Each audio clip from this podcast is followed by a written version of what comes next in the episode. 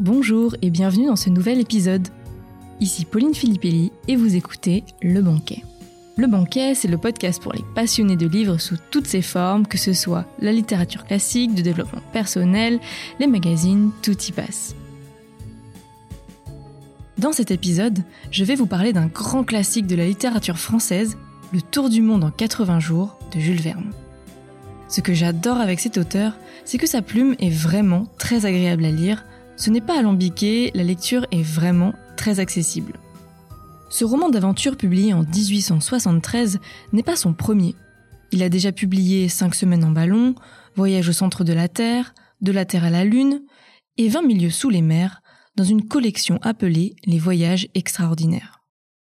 Pour vous remettre dans le contexte, à la fin du 19e siècle, nous sommes en pleine révolution industrielle. Les transports se développent grâce au chemin de fer et à la machine à vapeur, et on ouvre de nouvelles voies avec notamment le canal de Suez, achevé en 1869. La France a accueilli pas moins de six expositions universelles entre 1855 et 1937, dont la plus connue est évidemment celle de 1889, durant laquelle fut présentée la Tour Eiffel. Les expositions universelles fascinent, parce qu'elles sont en quelque sorte la vitrine technologique et industrielle d'un monde qui se modernise. Les nombreux progrès techniques qu'elles augurent stimulent beaucoup l'imaginaire des artistes, et notamment celui de Jules Verne. Il est le témoin privilégié de cette époque, et ses livres s'en font l'écho. Il s'inspira notamment de l'aquarium géant de l'exposition française de 1867 pour imaginer le Nautilus, le sous-marin de 20 milieux sous les mers.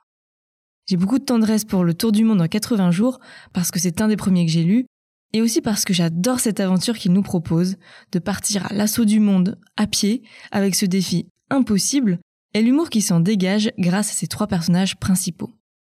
Le récit se déroule à Londres en 1872. L'histoire commence par la rencontre de deux hommes.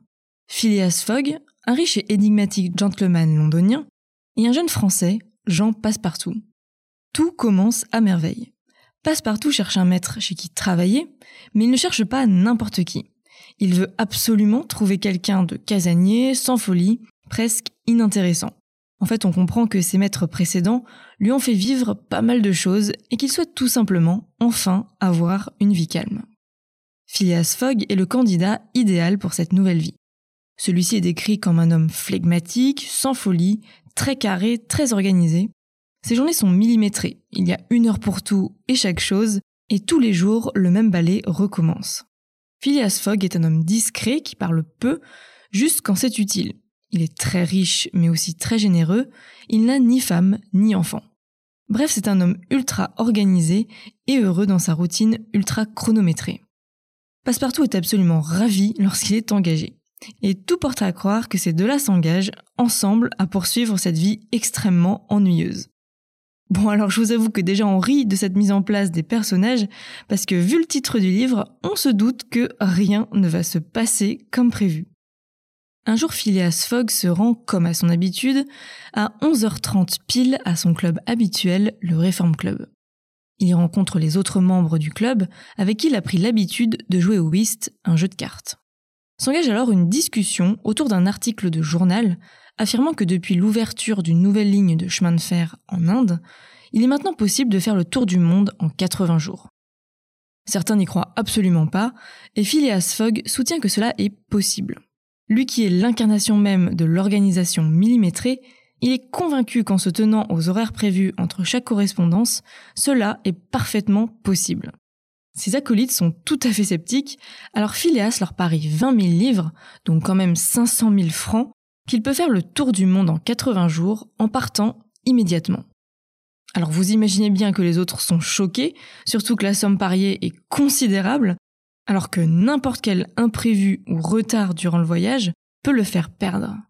La réponse de Phileas Fogg est tout simplement l'imprévu n'existe pas.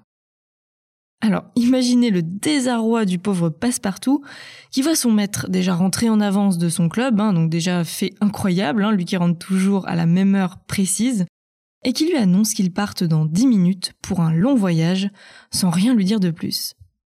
Nous voilà donc embarqués dans une course contre la montre, avec Phileas Fogg et son valet Passepartout qui se retrouvent dans un train le 2 octobre à 20h45 avec pour objectif de revenir au Reform Club dans 80 jours, soit le 21 décembre avant 20h45, après avoir fait le tour du monde. Ils vont passer par Suez, Bombay, Calcutta, Singapour, Hong Kong, San Francisco, New York, Liverpool, et bien évidemment, il va leur arriver plein de péripéties. Ils seront poursuivis par des populations locales, ils devront acheter un éléphant pour traverser la jungle, ils vont sauver une jeune femme de la mort, ils vont être attaqués par des Sioux, Passepartout sera enlevé, ils vont traverser l'océan sur un bateau de fortune, bref, que d'aventures. D'ailleurs, ce qui est assez drôle, c'est que Phileas Fogg tient un petit carnet des différentes étapes dans lequel il calcule le nombre d'heures prévues et réalisées, ce qui lui permet de voir s'ils sont en retard ou en avance sur le timing.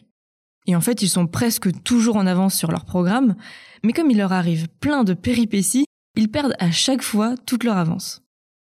Alors je ne vais pas vous dire si Phileas Fogg a réussi son pari, hein, parce que sinon ça vous gâcherait la fin de l'histoire, mais ce que je peux vous dire, c'est que s'il le rate, ce sera de peu parce que, comme je vous le disais, Phileas Fogg est un homme ultra organisé.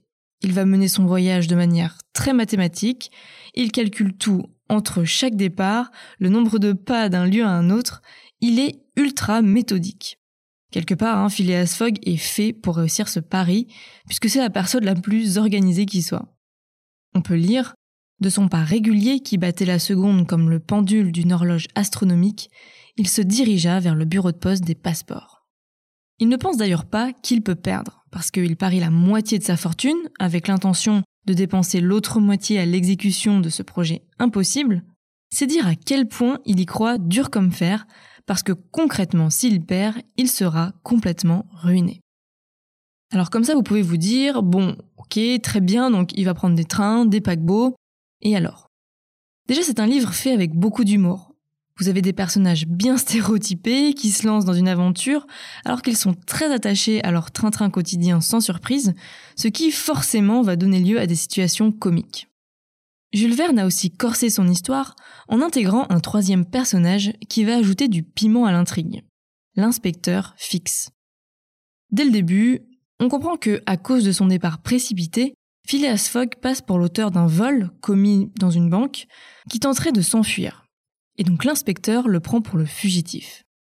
L'inspecteur Fix va alors poursuivre Phileas pendant tout son tour du monde en pensant pister le voleur et ses tentatives pour l'arrêter vont donner lieu à pas mal de situations humoristiques. À chaque escale, il va demander un mandat d'arrêt pour pouvoir arrêter Phileas Fogg à la prochaine escale, mais à chaque fois son mandat arrive trop tard. Il est donc obligé de le suivre partout pour tenter d'avoir le mandat dans la ville suivante. Il va tenter de se rapprocher de Passepartout pour lui soutirer des informations, et bien sûr, cela va créer des quiproquos et l'inspecteur va tirer de mauvaises conclusions. Alors il y a un côté grotesque, hein, même clownesque, mais ça rajoute beaucoup à l'histoire et on a sans arrêt peur qu'il arrive à ses fins. Et ce qui est marrant, c'est que l'inspecteur Fix fait tout ça en restant caché pour pouvoir les surprendre, et donc Phileas Fogg et Passepartout ne savent tout simplement pas qu'ils sont poursuivis. Alors bien évidemment, au bout d'un moment, Passepartout finit par comprendre que Fix les poursuit, à force de le croiser à toutes les étapes de leur voyage mais il ne s'imagine pas deux secondes que Phileas Fogg pourrait être filé comme un vulgaire voleur, alors il en conclut que ce sont les gentlemen du Reform Club qui l'ont envoyé pour vérifier que Phileas respecte bien les règles pour son tour du monde. Bref, beaucoup de quiproquos, de pièges tendus, de tentatives avortées et de situations rocambolesques. Dans ce roman, il y a aussi un personnage sur lequel je ne vais pas m'étendre, c'est Mrs. Aouda, une jeune femme que Phileas Fogg et Passepartout vont sauver du bûcher en Inde.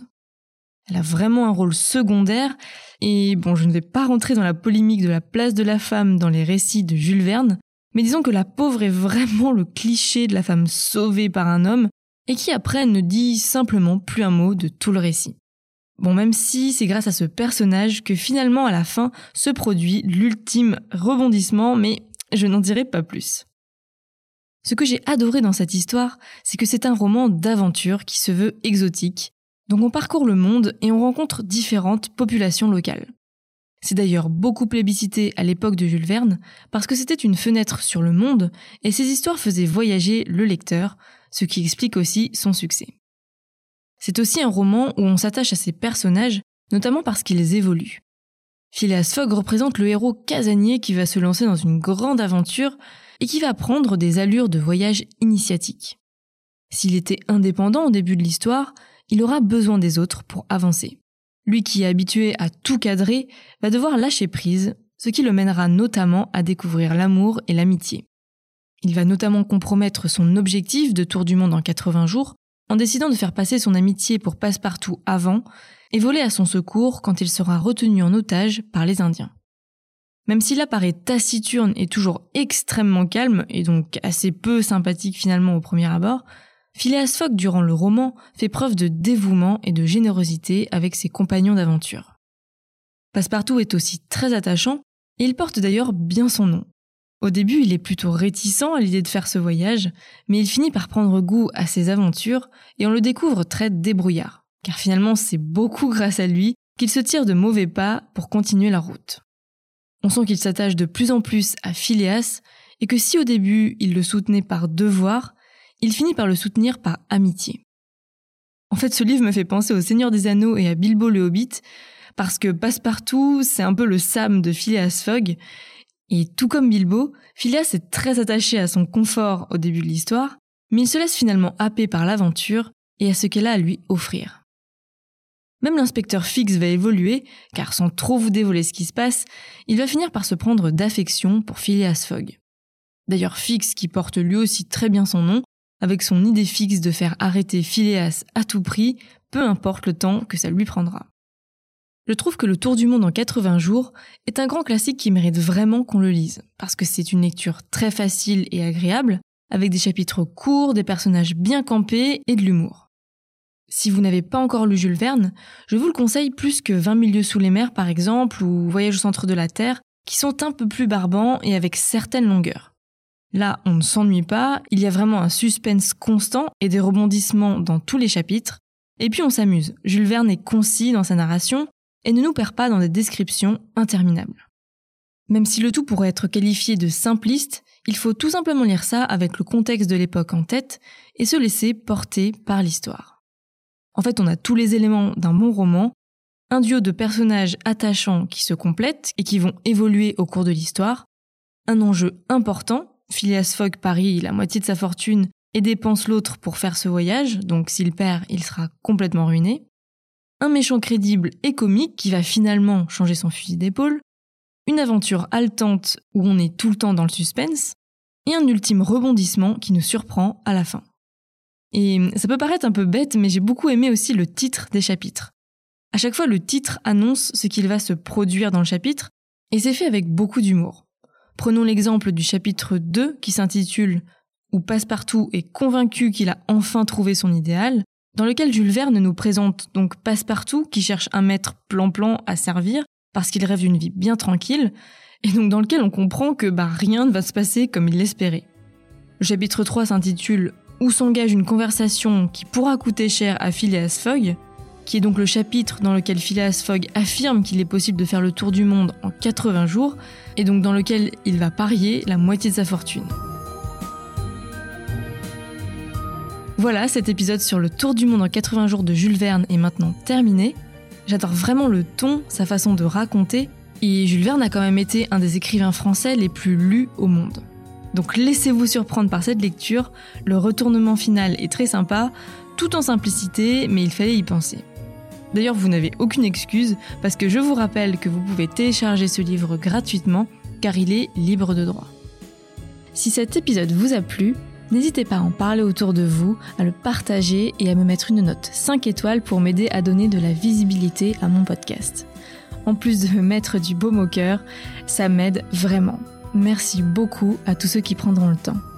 Quant à moi, je vous dis à la prochaine pour vous rassasier avec un nouveau banquet littéraire.